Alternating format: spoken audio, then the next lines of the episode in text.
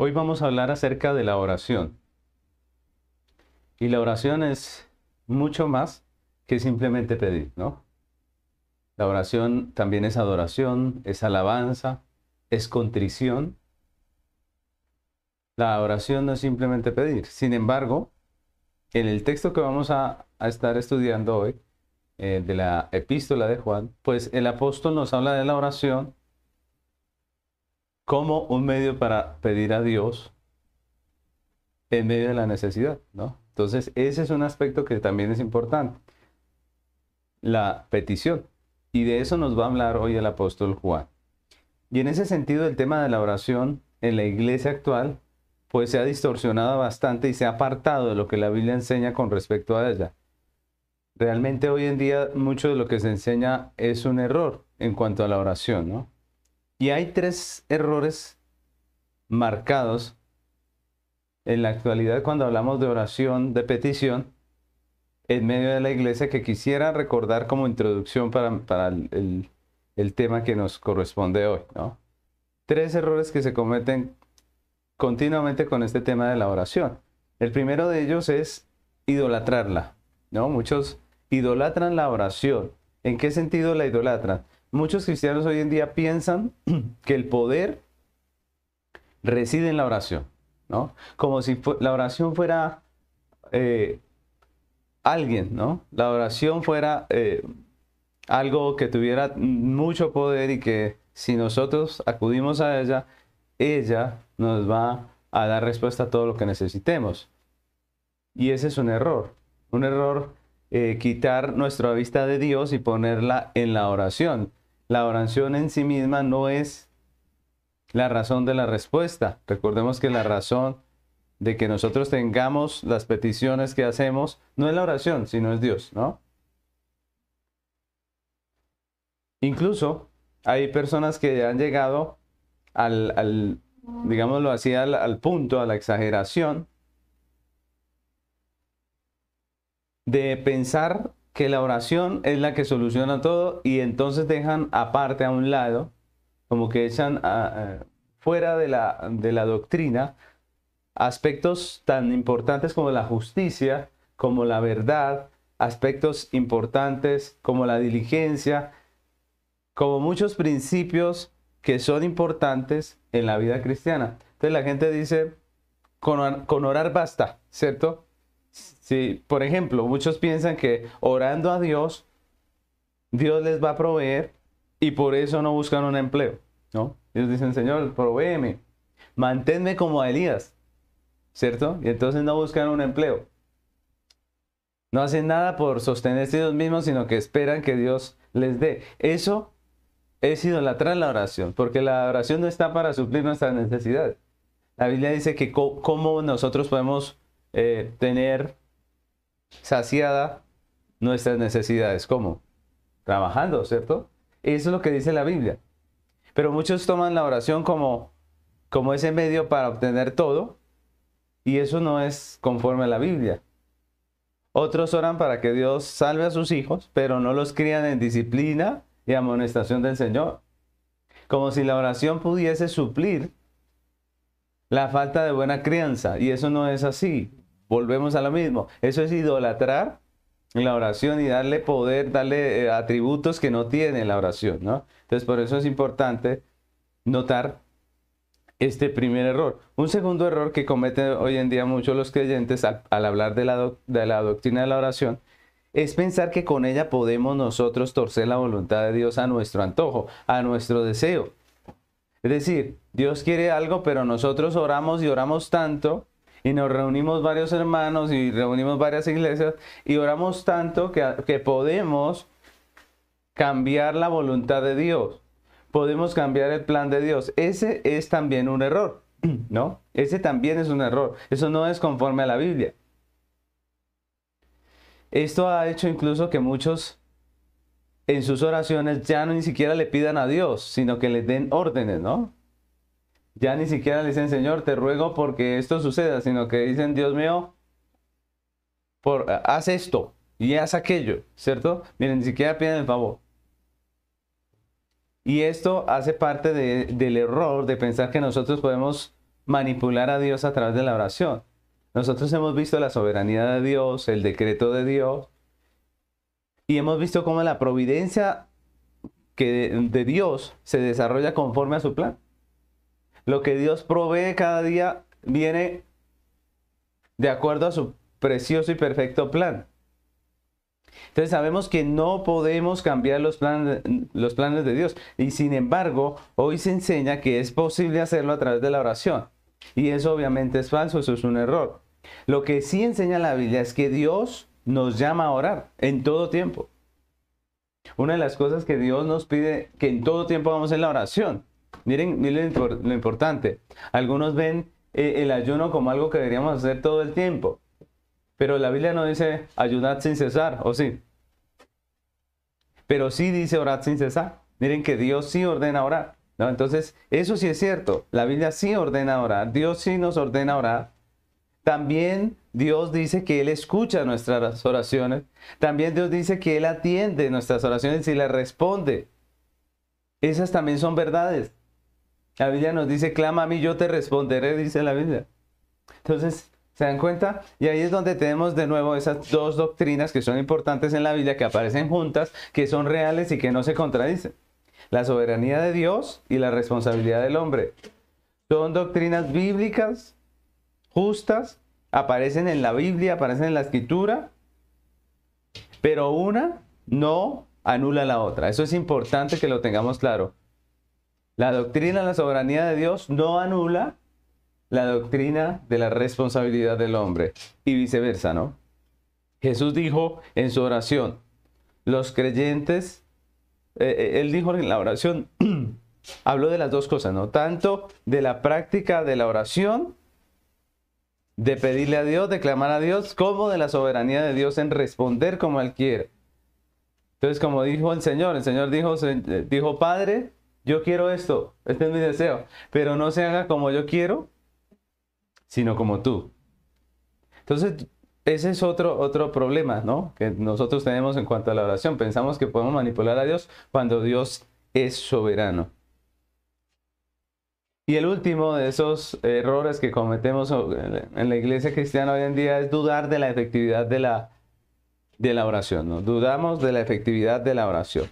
Entonces, cuando el cristiano en la práctica se da cuenta que eh, la oración en sí misma no cambia, no transforma eh, la voluntad de Dios, que la oración en sí misma no tiene poder, que Dios es soberano y que la oración no es un medio para manipularlo, muchos, muchas personas, muchos cristianos entre comillas, pues se desilusionan de la oración y terminan dudando de la efectividad de la oración. Y eso es lo que produce la falsa doctrina, eso es lo que produce doctrinas de error. Hace que las personas se decepcionen del, cristianismo, de la fe, de la oración. Por eso es importante entender la doctrina conforme a lo que la Biblia dice. Todos estos errores se dan dentro del pueblo cristiano precisamente por eso, por desconocimiento de la palabra de Dios, de la Biblia, de sus doctrinas, de sus principios.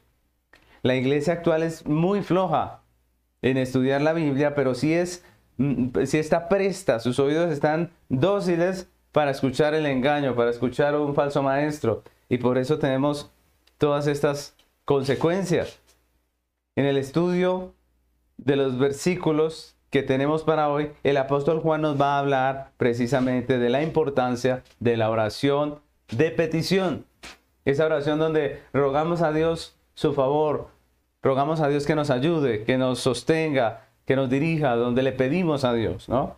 Y hoy continuamos con nuestro estudio de las epístolas del apóstol Juan. Tenemos un lema en este estudio que es, ¿cómo es? Jesucristo, la vida, la luz y la verdad. Y estamos en nuestro sermón número 46 titulado La oración del cristiano. Vamos a estar estudiando Primera de Juan capítulo 5 versículos 14 y 15, que dicen, y esta es la confianza que tenemos en Él, que si pedimos alguna cosa conforme a su voluntad, Él nos oye.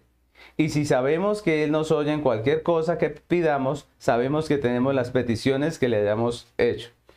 Entonces, esta es la primera epístola del apóstol Juan. Recordemos que Juan está escribiendo en una iglesia que ha sido afectada por la falsa doctrina, estamos nosotros estudiando el capítulo 5, que es la parte final donde Juan hace una descripción del verdadero creyente y específicamente Juan nos está presentando 10 aspectos de la vida del verdadero cristiano. Ya hemos avanzado por 6 de esos 10 aspectos. Vimos la fe del cristiano, el amor, la victoria, el testimonio, la vida eterna del cristiano, la norma del cristiano. Y hoy, en el texto que vamos a estudiar, Juan nos presenta el séptimo aspecto de la vida del cristiano, que es su oración, ¿no? Esta es una realidad, una práctica en todo el pueblo cristiano de todo el tiempo, de todos los tiempos, su oración. Recordemos que la oración es el hablar con Dios. Orar es comunicarnos con Dios. Miren que no es una cosa mística, rara, eh, como, como fuera de, este mundo, sino es simplemente el hecho de que el, el creyente se acerca a Dios y habla con Él, ¿no? Y específicamente Juan nos está hablando de la oración de petición la oración a Dios a través de la historia de redención, pues ha cumplido un papel que es muy importante en la iglesia. En la Biblia eh, leemos oraciones de mujeres clamando a Dios por un hijo como Ana, ¿recuerdan? De hombres guerreros pidiendo a Dios protección, a Dios pidiéndole que les ayude, que les guarde. Y en esto podemos ver muchos salmos de David donde él pide su protección. También vemos líderes clamando a Dios por el perdón de, del pecado del pueblo de Dios. Recuerdan, por ejemplo, a Daniel eh, clamando a Dios para que Dios perdone el pecado del pueblo. y hay un sinfín de oraciones que podemos encontrar en la, en la Biblia. Todas ellas nos dejan ver lo mismo, lo dependientes que somos nosotros los creyentes de nuestro Dios y también la bondad de nuestro Dios que nos oye, que escucha, que escucha a pesar de que muchas veces ni siquiera sabemos pedir como conviene, pero que nos oye, nos escucha y nos responde. Y ese es un tema importante para la iglesia y por eso debe ser estudiado a la luz de la palabra de Dios, para que no cometamos los errores de los que hablamos al principio. En este texto que acabamos de leer, el apóstol Juan nos presenta tres características de la oración del verdadero creyente, ¿no? Tres características de la oración del verdadero creyente. Y esto es lo que vamos a estar estudiando hoy, si el Señor nos lo permite, a través de la meditación en este texto que acabamos de leer. Entonces vamos a comenzar con esta eh, enseñanza. La primera característica de la oración del creyente que el apóstol nos presenta aquí en este texto es la confianza en Cristo, ¿no? La confianza en Cristo. Si ustedes notan, la primera parte del versículo 14, Juan lo dice claramente, dice, y esta es la confianza que tenemos en Él, ¿cierto? Y esta es la confianza que tenemos en Él. Y en este texto el apóstol habla en plural para referirse a la iglesia de la cual Él hace parte, ¿no? Él dice, tenemos, Él dice, eh, pedimos, Él dice, nos oye. Mire que todo esto es, lo habla en plural y Él se está incluyendo. Y esto lo, hace precisamente porque las características, la primera característica de la oración que vamos a, ver aquí en, en este texto es común a todos los creyentes. Todas estas características que vamos a estar estudiando son comunes a todos los creyentes. Todos oramos así porque esa es la forma en que, en que ora el creyente. ¿no? Entonces por eso dice, y esta es la confianza que tenemos todos nosotros. Y es, especial en este versículo que Juan relaciona la oración con la confianza. Juan relaciona, hace esa relación entre la oración y la confianza, que es la seguridad o la esperanza firme de que una persona tiene en una situación, una persona o en una cosa. Eso es la confianza. Y Juan hace esa relación entre la oración y la confianza. La oración es confianza pero no confianza en la oración, como ya vimos, ¿cierto? Que algunos piensan que confían es en la oración, no. La oración es confianza, pero no en la oración. Juan nos dice cuál es el objeto de la confianza del creyente. ¿Cuál es el objeto de esa confianza del creyente en la oración? ¿Cuál es? Cristo, ¿cierto? El apóstol afirma que la confianza que tenemos al momento de orar está en la persona de Cristo. No en la oración. Miren que Juan no confía en la oración. O no está diciendo que la iglesia confía en la oración. Porque ese es el problema de muchos hoy en día. Que idolatran la oración. No. Él dice, esta es la confianza que tenemos en quién? En Cristo. La oración es confianza, pero confianza en Dios. En Cristo, en su redención, en su pacto. Y por eso el que no conoce a Dios, pues no puede confiar en Él. No puede orar a Dios con confianza. Porque la oración necesita, necesita la confianza en Dios. Si no se conoce a Dios, no se puede confiar en Él, no se puede orar como la Biblia dice. La oración es confianza en Cristo. Y confianza en Cristo principalmente en tres aspectos que quiero dar rápidamente. Es confianza en, todo, en toda la persona y la obra de Cristo, pero yo quiero dar tres aspectos que son importantes en la oración acerca de la confianza. ¿Cuáles son? El primero, si uno ora, debe confiar en el poder de Dios, ¿cierto? Es necesario que el que clama a Dios por alguna situación crea que Dios le puede contestar, le puede responder, le puede ayudar. Es necesario que esa persona crea que Dios es el todo poderoso, que no hay nada imposible para él. En Mateo 9, 27 al 30 dice, Pasando Jesús de allí, le siguieron dos ciegos dando voces y diciendo, Ten misericordia de nosotros, hijo de David. Y llegando a la casa, vinieron a él los ciegos y Jesús les dijo, ¿creéis que, que puedo hacer esto? Miren la pregunta de Jesús. ¿Creéis que puedo hacer esto? Y ellos dijeron, sí, Señor. Entonces les tocó los ojos diciendo, conforme a vuestra fe os sea hecho. Y los ojos de ellos fueron abiertos y Jesús se encargó rigurosamente diciendo, mirad, que nadie lo sepa. Miren lo, que dice el texto. Jesús, ¿qué les dijo? Les dijo, ¿ustedes creen que puedo hacer esto? Yo les pregunto, ¿es importante que la persona que se acerca a Dios a pedir, a clamar a Él, conozca a Dios lo suficiente para saber que Él es todopoderoso? Claro que sí. Es importante que esa persona confíe, crea y entienda que Dios puede hacer eso que ella está pidiendo. Claro, es importante. Entonces lo primero es confiar en Dios, en el carácter, eh, perdón, en la en el poder de Dios. ¿no? Lo segundo eh, que podríamos ver aquí en este, en este primer punto es, es que debemos confiar también en su carácter. Y esto también es muy importante dentro de nuestro, eh, em, de nuestro entendimiento de la oración. Es necesario que conozcamos quién es Dios, cuál es su carácter.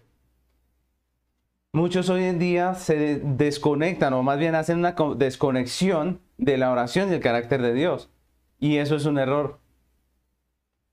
Muchos pretenden usar la oración, por ejemplo, como medio para satisfacer su codicia. Eso es orar en contra del carácter de Dios, porque Dios condena la codicia.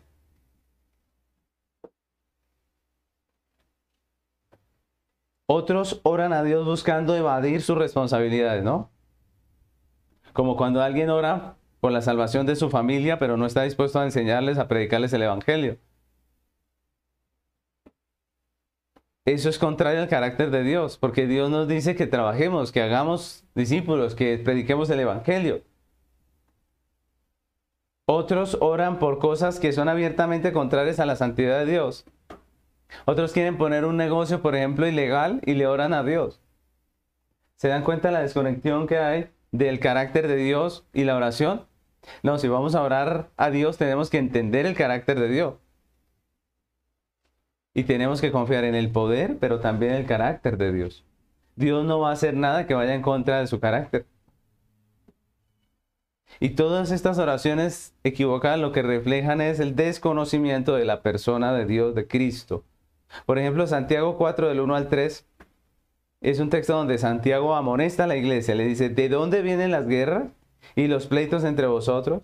¿No es de vuestras pasiones las cuales combaten en vuestros miembros? Codiciéis y no tenéis, matáis y ardéis de envidia y no podéis alcanzar, combatís y lucháis, pero no, no tenéis lo que deseáis, porque no pedís. Pedís y no recibís porque pedís mal para gastar en vuestros deleites.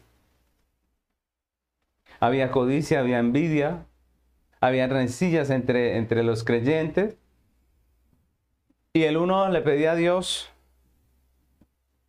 por envidia, por codicia, para gastar en sus deleites. Y dice Santiago que ellos pedían mal y que no recibían lo que pedían. Esa es la realidad de hoy en día en, mucho del pueblo de Dios. Y Dios nos llama la atención, nos amonesta hoy a través de esta palabra.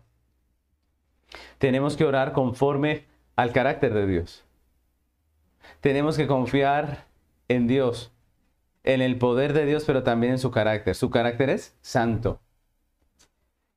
Pero también debemos confiar en su gracia. Ese es el tercer aspecto importante de la confianza. Debemos confiar en el poder de Dios, en el carácter de Dios, pero también en su gracia. Este es un aspecto indispensable en la oración. ¿Por qué indispensable? Porque en realidad el hombre es un pecador y no merece nada de parte de Dios. No merece que Dios le responda una sola de sus oraciones. Lo único que merece el hombre por su pecado es el castigo, la condenación. Entonces es muy importante entender que orar es confiar en la gracia de Dios, ¿no? Orar es confiar en la gracia de Dios. Por los propios méritos el hombre no merece nada bueno de Dios. Si Dios le otorga algún bien, solo puede ser en la persona y la obra redentora de Cristo. No hay más. Solo en la obra redentora de Cristo. Solo los méritos de Cristo cuentan delante de Dios en favor de la iglesia. No hay otro. Por eso la Biblia nos dice o nos llama a orar en Cristo o en el nombre de Cristo. Porque es por Cristo que podemos tener algo de Dios. No por nuestros méritos. Por nuestros méritos tendríamos condenación, tendríamos castigo. Juan capítulo 14 versículo 13 dice, todo lo que pidieres al Padre en mi nombre, lo haré para que el Padre sea glorificado en el Hijo. Y todo lo que pidiere el Padre en mi nombre, lo haré para que el Padre sea glorificado en el Hijo. Claramente lo dice. No es una fórmula de buena suerte en la oración. Algunos ven la oración como, como eh, una especie de, de instrumento de buena suerte y eso no es así. Y entonces dicen que la oración tiene que ser así, está. Tiene que tener unas fórmulas y eso no es así. Cuando la Biblia dice que hagámoslo en el nombre de Cristo, está hablando de la obra de Cristo, del mérito de Cristo. Oramos en el nombre de Cristo, no, no como una fórmula especial con la que podamos tener todas las respuestas, sino oramos en el nombre de Cristo porque es en el nombre de Él que nosotros podemos tener algo es por los méritos suyos, no por los nuestros. Juan nos está diciendo que la verdadera oración es confianza en la persona y la obra de Cristo. Y para que una persona confíe correctamente en Jesús, es necesario que le conozca. Es necesario que le conozca. Desafortunadamente, la razón por la cual muchos cristianos oran de manera equivocada y han diseñado tantas falsas doctrinas en torno a la oración es precisamente porque no conocen la persona de Cristo, ni mucho menos su obra redentora. Y es triste cómo una persona se llama cristiano si no conoce a Cristo y no entiende la obra de Cristo. Suena como que es algo contradictorio, pero es la realidad en muchos contextos cristianos. Muchos no conocen a Dios, dijo eh, el apóstol, para vergüenza vuestra lo digo.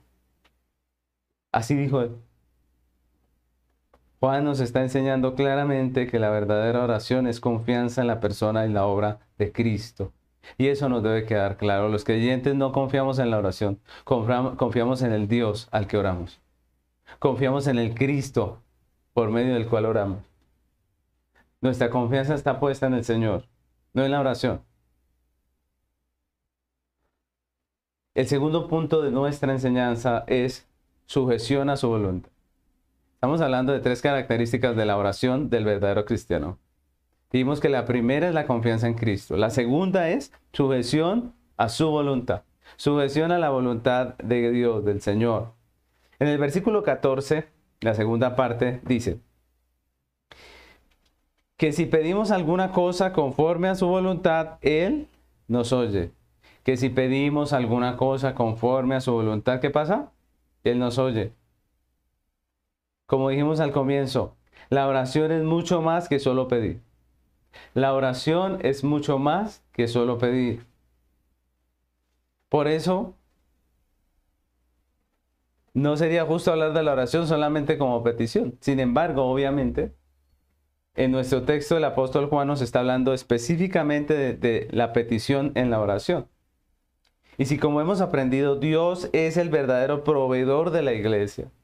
Y si vemos que Él es el que nos suple, independientemente de los medios que use, de las personas que use, Él es el que nos suple. Entonces tenemos que decir que es de su mano que nosotros esperamos la provisión. Y es a Él a quien clamamos por esa provisión. Por eso se nos enseña en el Padre nuestro a pedir por la provisión. Porque al, fin y al cabo nuestra provisión viene de la mano de, de Dios. No de la mano de un hombre, no de la mano de una institución, sino de la mano de Dios. Obviamente, en todo esto Dios utiliza instrumentos. En todo esto Dios utiliza instrumentos.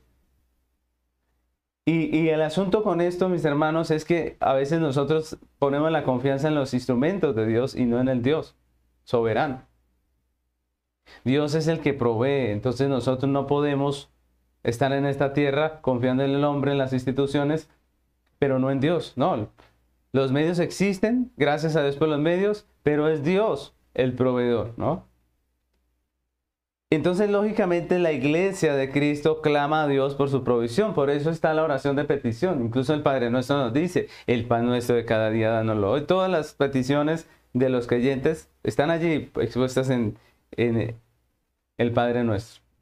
Ahora, yo quisiera leer un salmo que es el Salmo 103, versículo 1. Salmo 103, versículo 1 dice, Bendice alma mía a Jehová y bendiga todo mi ser su santo nombre. Bendice alma mía Jehová y no olvides ninguno de sus beneficios. Él es quien perdona todas tus iniquidades, el que sana todas tus dolencias, el que rescata del hoyo tu vida, el que te corona de favores y misericordias, el que sacia de bien tu boca de modo que te rejuvenezcas como el águila. Miren que el texto nos muestra, este salmo nos muestra cómo es de Dios que viene todo. Él es el que nos sana, el que nos bendice, el que nos fortalece, el que nos perdona. Él nos corona de favores, de misericordia. Es Él, es de Él que viene todo. Por eso nosotros como iglesia somos un pueblo sabio, porque estamos con el dador, con el Señor, el soberano. Por la misericordia de Dios le hemos conocido y podemos descansar en Él, reposar en Él. Y eso es maravilloso. La oración es cuando la iglesia eleva sus peticiones a Dios le clama a Dios, le dice, Señor, ayúdame. Pero esa oración debe hacerse de una manera determinada según lo que Juan nos enseña aquí en el texto. ¿Cómo es? Pues debe hacerse conforme a la voluntad de Dios. Esa es la exigencia que hace Dios a través del apóstol Juan aquí en este texto.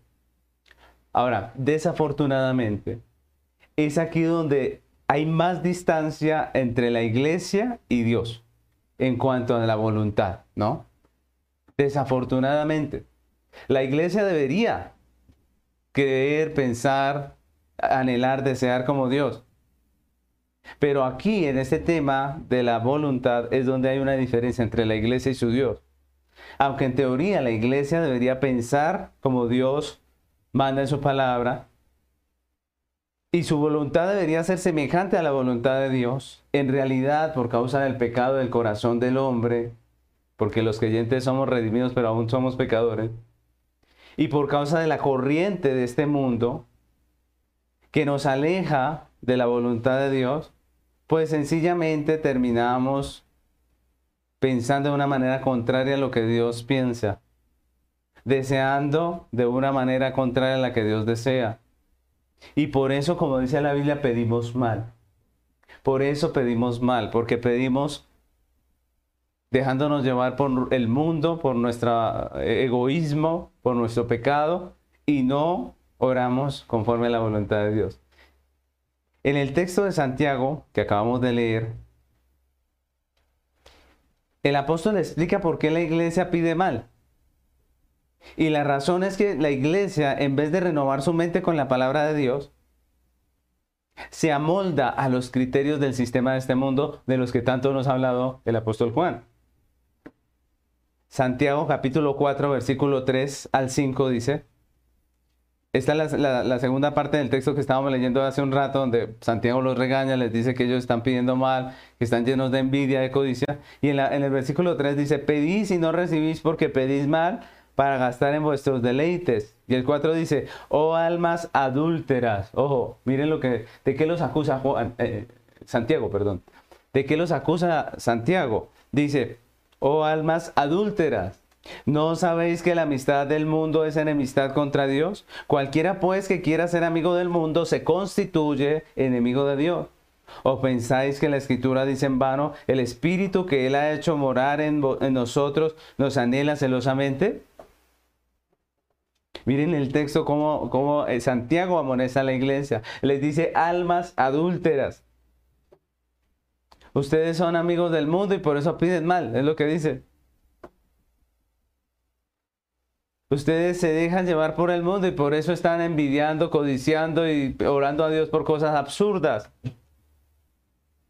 Muchas de las maneras de pensar, muchas de las maneras de ver la vida del creyente realmente es mundana, no bíblica.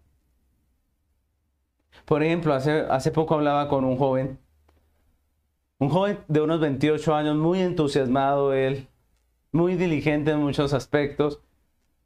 Y hablábamos acerca de un tema que está muy de moda, un tema que está de moda entre la juventud y es el tema de la libertad financiera. No sé si todos estamos aquí relacionados un poco con el tema, si sabemos de qué eh, se trata esa, esa, expresión, pero quiero explicarlo. Libertad financiera se conoce al acto de manejar las finanzas de una manera sabia, de tal manera que la persona, en vez de comprar cosas que le gasten más dinero, empieza a comprar cosas que le generen ingresos, lo que en el mundo de las finanzas se conoce como activos, ¿cierto? Entonces, una persona que quiere una libertad financiera lo que hace es empieza a sacrificar algunos gustos y más bien compra activos, compra cosas que le podrían generar ganancia. Hablemos, por ejemplo, de, no sé, de acciones, de bonos, de bienes incluso, o de cualquier cosa que le pueda producir una ganancia, un ingreso de manera pasiva, obviamente, que él no tenga que estar ahí encima de eso, ¿no?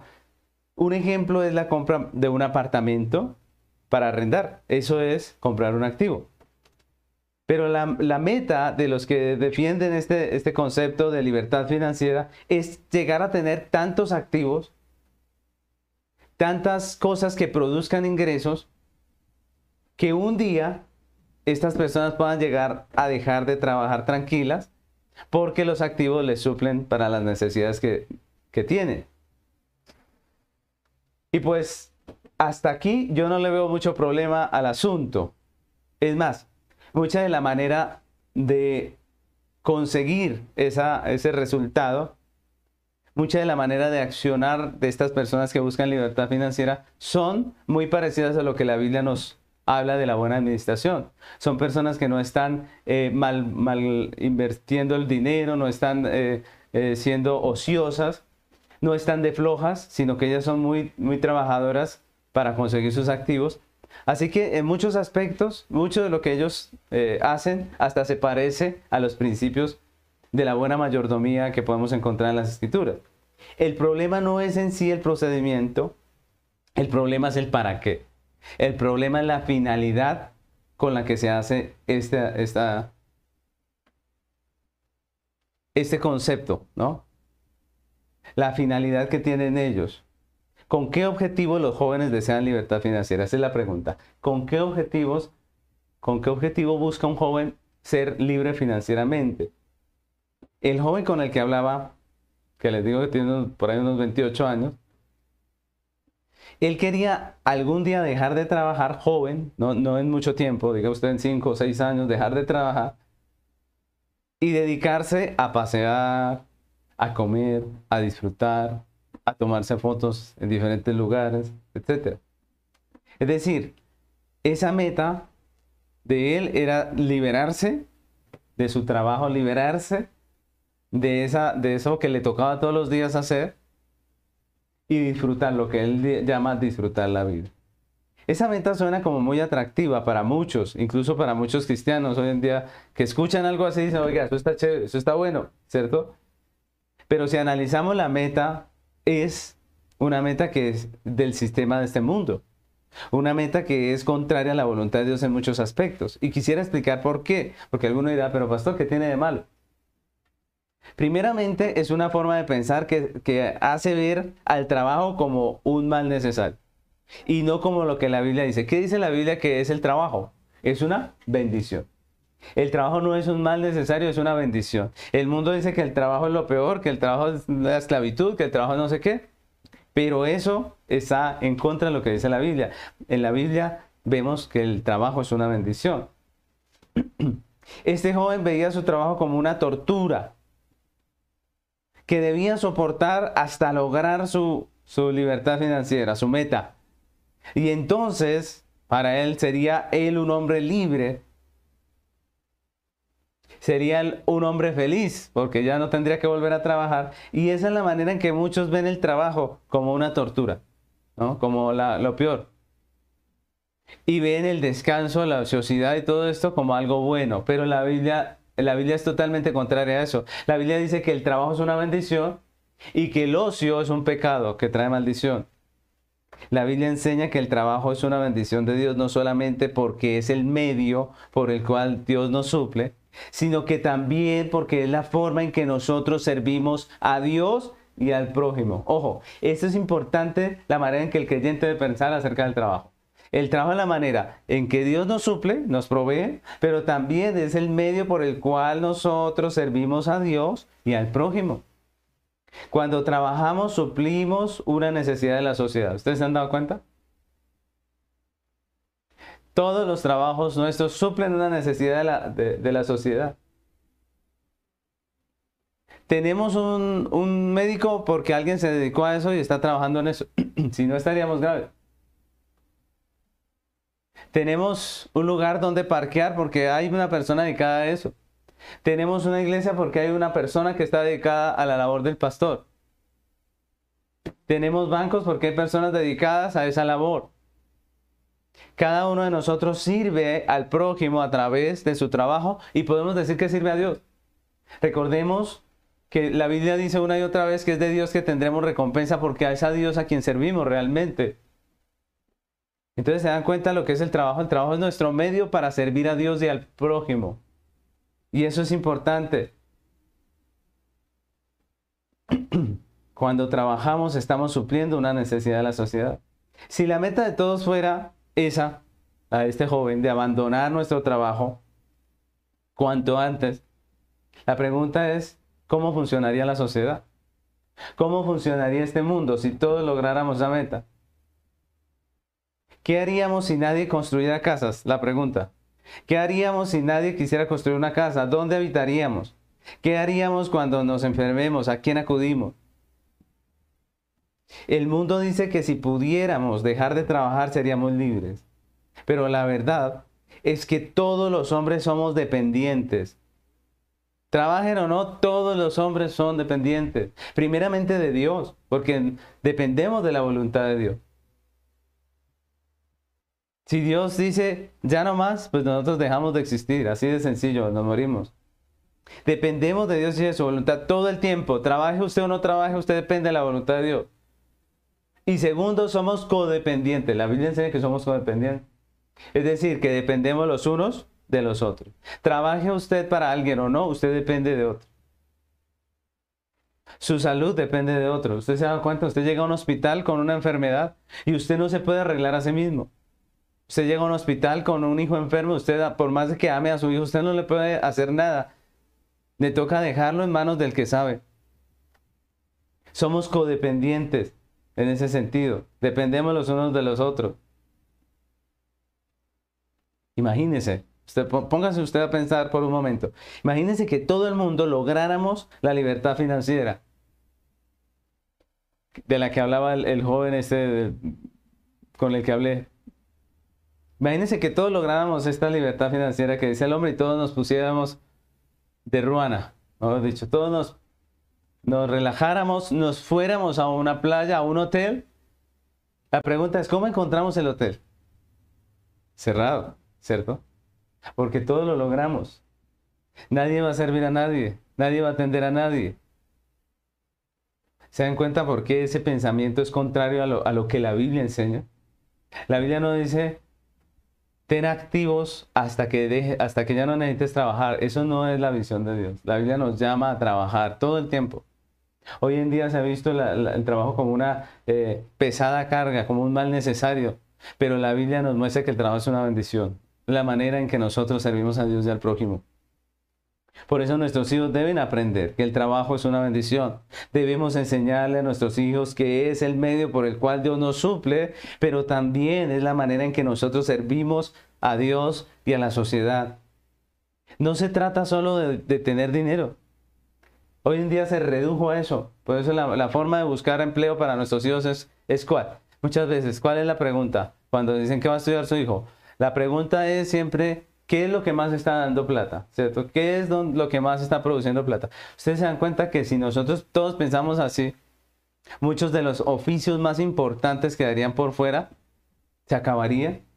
Ahora con esto que pasó con mi hijo y, tuve que ver con los hospitales, con, con los especialistas, hay especialistas en Colombia que solamente hay dos en toda Colombia.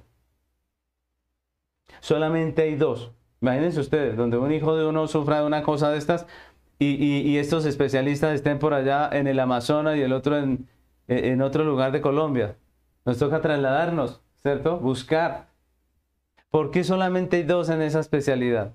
Por la escasez de personas dispuestas a estudiar esas especializaciones.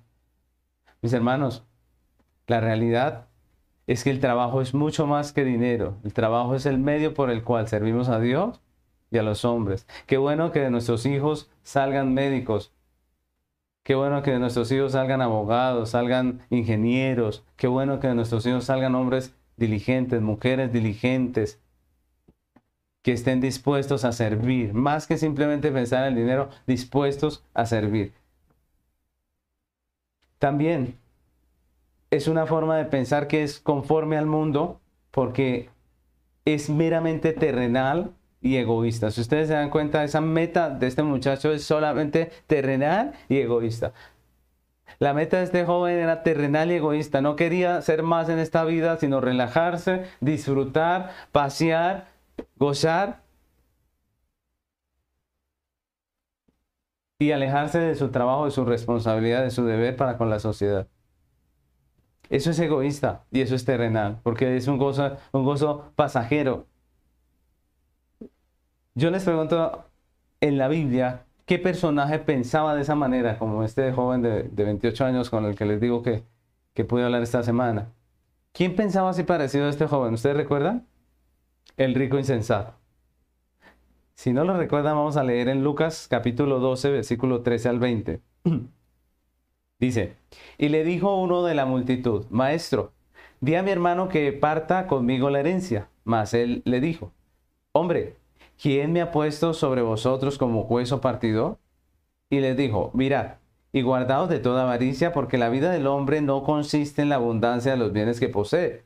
También le refirió una parábola diciendo, la heredad de un hombre rico había producido mucho. Y él pensaba dentro de sí diciendo, miren lo que decía este hombre, ¿qué haré? Porque no tengo dónde guardar mis frutos. Y él dijo, y dijo, esto haré, derribaré mis graneros y los edificaré mayores y allí guardaré todos mis frutos y mis bienes, y diré a mi alma, alma, muchos bienes tienes guardados para muchos años, repósate, come, bebe, regocíjate. Miren, este hombre dijo, logré mi libertad financiera. Ahora me relajo, ahora me gozo, me disfruto, ¿cierto? Ahora ya no voy a trabajar más. Tengo todo, no pensó en Dios, no pensó en la obra, no pensó en nadie más sino en sí mismo, como este joven.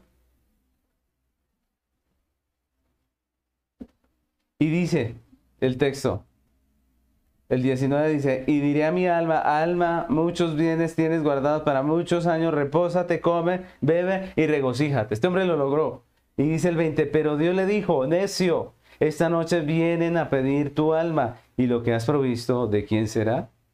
Así es el que hace tesoros para sí. Así es el que hace para sí tesoros y no es rico para con Dios. Así es todo aquel que solo tiene una visión terrenal de la vida, una, una visión terrenal del disfrute y del deleite, y no entiende la vida eterna, no entiende la salvación en Cristo, no comprende el reino de los cielos, no tiene tesoros en el cielo. Invertir nuestra vida solo en lo terrenal es perderla. Ahora yo les pregunto, ¿no es cierto que muchos de nuestros pensamientos, muchas de nuestras metas, deseos, son egoístas, terrenales, mundanos, pero no bíblicos? Pónganse ustedes a pensar un poco. Esa es la realidad. Por lo menos yo tengo que decir que muchas veces no son, en, en mi caso yo tengo pensamientos que son muy mundanos, muy de este mundo. Y me olvido de lo importante, lo que es eterno, lo que es valioso. Y cuando Dios en su sabiduría nos ve haciendo tantos planes mundanos y nos los desbarata, ¿cómo nos ponemos nosotros? ¿Cierto? Porque así nos pasa. Nosotros hacemos unos planes mundanos muy buenos, muy chéveres, casi como los de este joven de 28. Y luego viene Dios y en un día, en un segundo, en un momento nos desbarata todo. ¿Cómo nos ponemos nosotros? Descansamos en su voluntad. Decimos gracias Señor porque no me dejaste o no, nos enojamos, decimos, ¿por qué a mí, Dios mío, si yo ya lo tenía todo fríamente calculado? La pregunta es, ¿cómo está nuestro corazón delante de Dios? Juan nos dice que debemos orar conforme a su voluntad y no a los deseos egoístas de nuestro corazón, conforme a la voluntad del Señor y no conforme a los criterios del mundo. Por eso Pablo en el libro de Romanos nos invita a apartarnos de esos criterios mundanos y a renovar nuestra mente en la palabra de Dios. Que nuestros criterios, nuestras prioridades, nuestra visión de la vida sea renovado por la palabra de Dios. Dice Romanos capítulo 12, versículo 1. Así que hermanos, os ruego por las misericordias de Dios que presentéis vuestros cuerpos en sacrificio vivo, santo, agradable a Dios, que es vuestro culto racional. No os conforméis a este siglo, sino transformaos por medio de la renovación de vuestro entendimiento para que comprobéis cuál sea la buena voluntad de Dios, agradable y perfecta. No os conforméis a este siglo. Es un llamado para nosotros. Lo interesante es la seguridad con la que termina Juan este texto, afirmando que cuando oramos conforme a la voluntad de Dios, ¿qué pasa? Dice, Él nos oye. Orar conforme a la voluntad de Dios es la clave para que nuestras oraciones sean escuchadas. Y eso nos lleva al último punto de nuestra enseñanza. La tercera característica de la oración del creyente es la certeza de su respuesta la certeza de su respuesta. El cristiano ora con certeza en la respuesta de Dios. En el versículo 15 Juan termina diciendo, si sabemos que Él nos oye en cualquier cosa que pidamos, sabemos que tenemos las peticiones que le hayamos hecho. Mire, aquí esto es interesante, esta forma en que termina Juan, porque él termina con la palabra sabemos, y esa palabra sabemos es una palabra que nos habla de una certeza, ¿no? De una certeza. Según nos dice el apóstol, en este tema de la oración, la iglesia tiene una certeza, tiene una seguridad, tiene una confianza, tiene algo de lo que está seguro en cuanto a la oración. Y él expresa esa confianza a través de un razonamiento muy sencillo y vamos a, prestarle atención a ese razonamiento. Él dice que si la iglesia renueva su mente por la palabra de Dios, si la iglesia renueva sus deseos, sus prioridades, la visión de la vida, conforme a la norma, ¿se acuerdan la norma de la que vimos hace unos domingos atrás? Es decir, de la palabra de Dios, pues puede tener la certeza de que Dios le va a escuchar en su oración. Si Él renueva su mente, su corazón, si Él renueva sus pensamientos, su voluntad, sus deseos en la palabra de Dios, pues Él va a estar seguro que Dios le va a escuchar en su oración. Y si Dios escucha, dice el texto en el 15, si Dios escucha su oración, puede tener la certeza de que Dios le dará lo que está pidiendo. Y eso es maravilloso porque estamos hablando de una oración que sabemos que va a ser contestada de manera afirmativa. Una oración de la cual podemos estar seguros que Dios va a responder. Y eso es maravilloso, mis hermanos. Algunos dirían no es posible. Pero Juan dice sí es posible. Las oraciones que hacemos conforme a la voluntad de Dios esas son escuchadas y respondidas afirmativamente.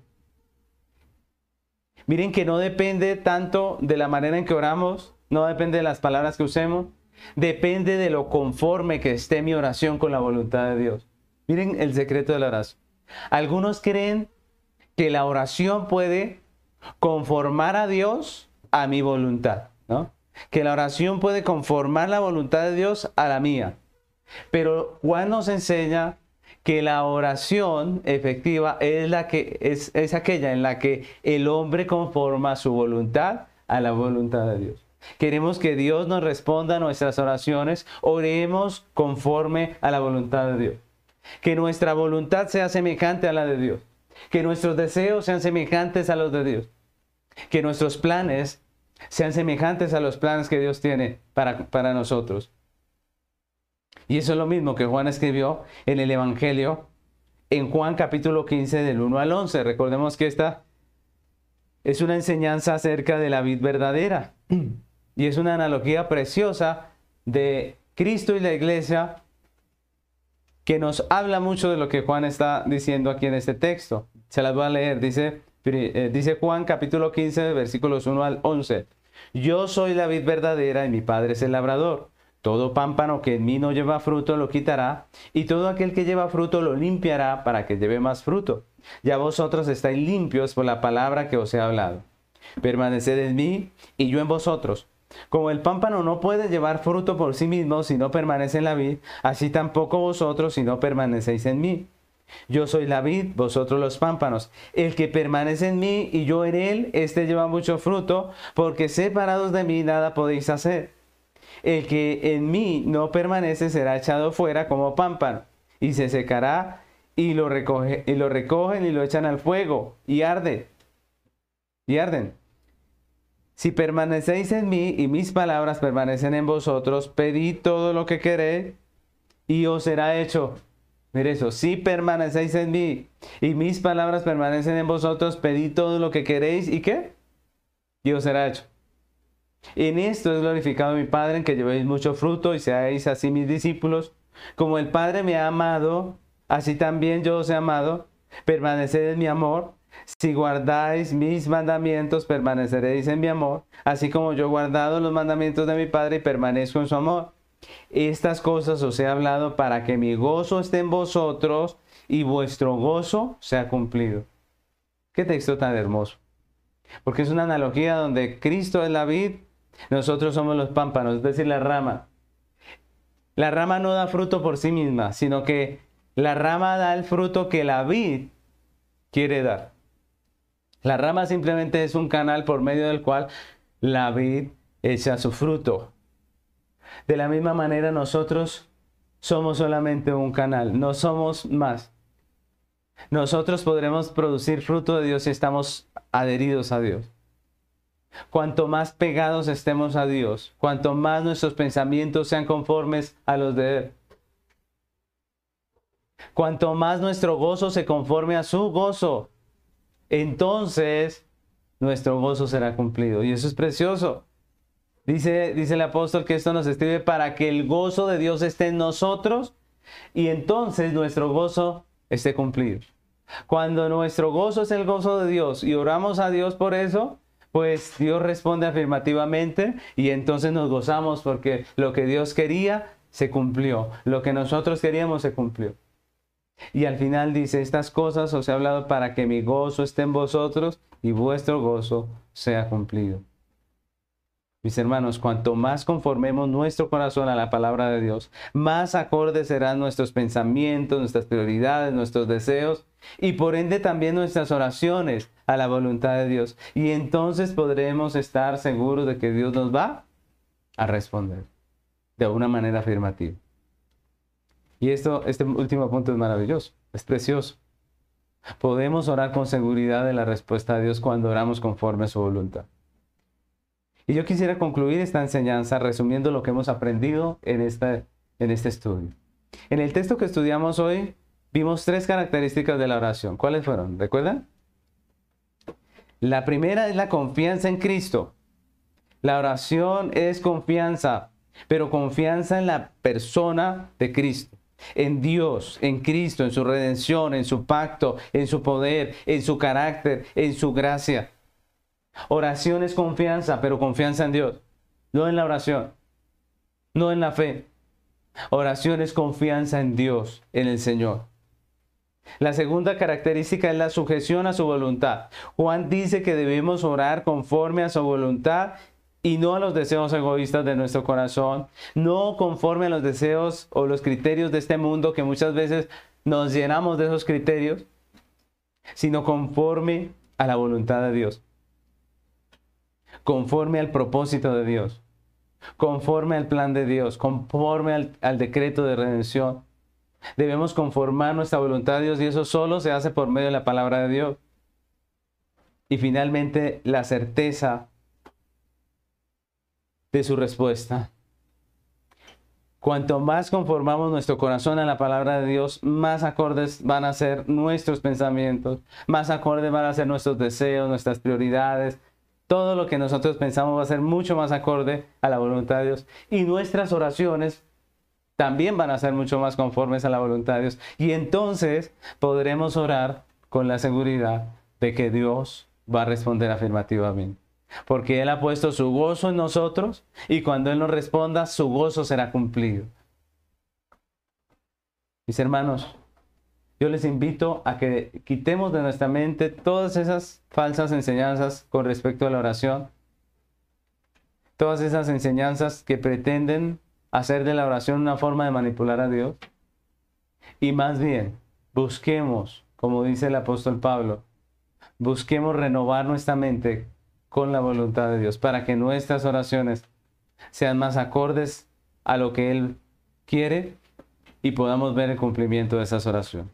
Les invito a que terminemos este tiempo orando a Dios, pidiendo que nos ayude, que nos bendiga, que podamos estar en esta tierra cumpliendo su deseo y no el nuestro, cumpliendo su voluntad y no la voluntad del mundo, que no nos arrastre el pensamiento, eh, los objetivos, las prioridades, las metas de este mundo, sino que nosotros podamos renovar nuestra mente en su palabra. Pidámosle a Dios que nos ayude y que nos permita orar, como dice el apóstol Juan, conforme a su voluntad. Oremos. Señor amado, queremos hoy agradecerte por tu misericordia, por tu bondad. Señor, ¿cuántas veces nosotros oramos a ti y lo hacemos mal? Muchas veces ni siquiera sabemos pedir, como dice tu palabra. ¿Cuántas veces hemos querido manipular tu voluntad y no someternos a la tuya? Perdónanos, Señor. Reconocemos que muchas veces nuestra confianza no está puesta en ti. Nuestro corazón no se quiere someter a, tu voluntad. A veces no tenemos en cuenta tu carácter ni tu santidad, ni siquiera tu poder. Y te pedimos perdón. Ayúdanos cada día a renovar nuestra mente conforme a tu palabra. Permítenos conocerte cada día más y que nuestro gozo sea tu gozo, para que nosotros podamos orar, como dice el apóstol Juan, con la certeza absoluta de que tú nos escuchas y que esa oración que tú nos estás atendiendo allí, estás escuchando, será respondida de manera afirmativa. Muchas gracias, porque como decías en el Salmo, Señor, tú eres nuestro amparo, tú eres nuestra fortaleza, tú eres el que nos sanas todas nuestras dolencias, tú eres el Señor. De ti, Señor, viene toda nuestra provisión. Queremos agradecer tu misericordia, tu bondad y pedirte ayúdanos a conformar nuestra vida a tu voluntad. En el nombre de Cristo Jesús. Amén.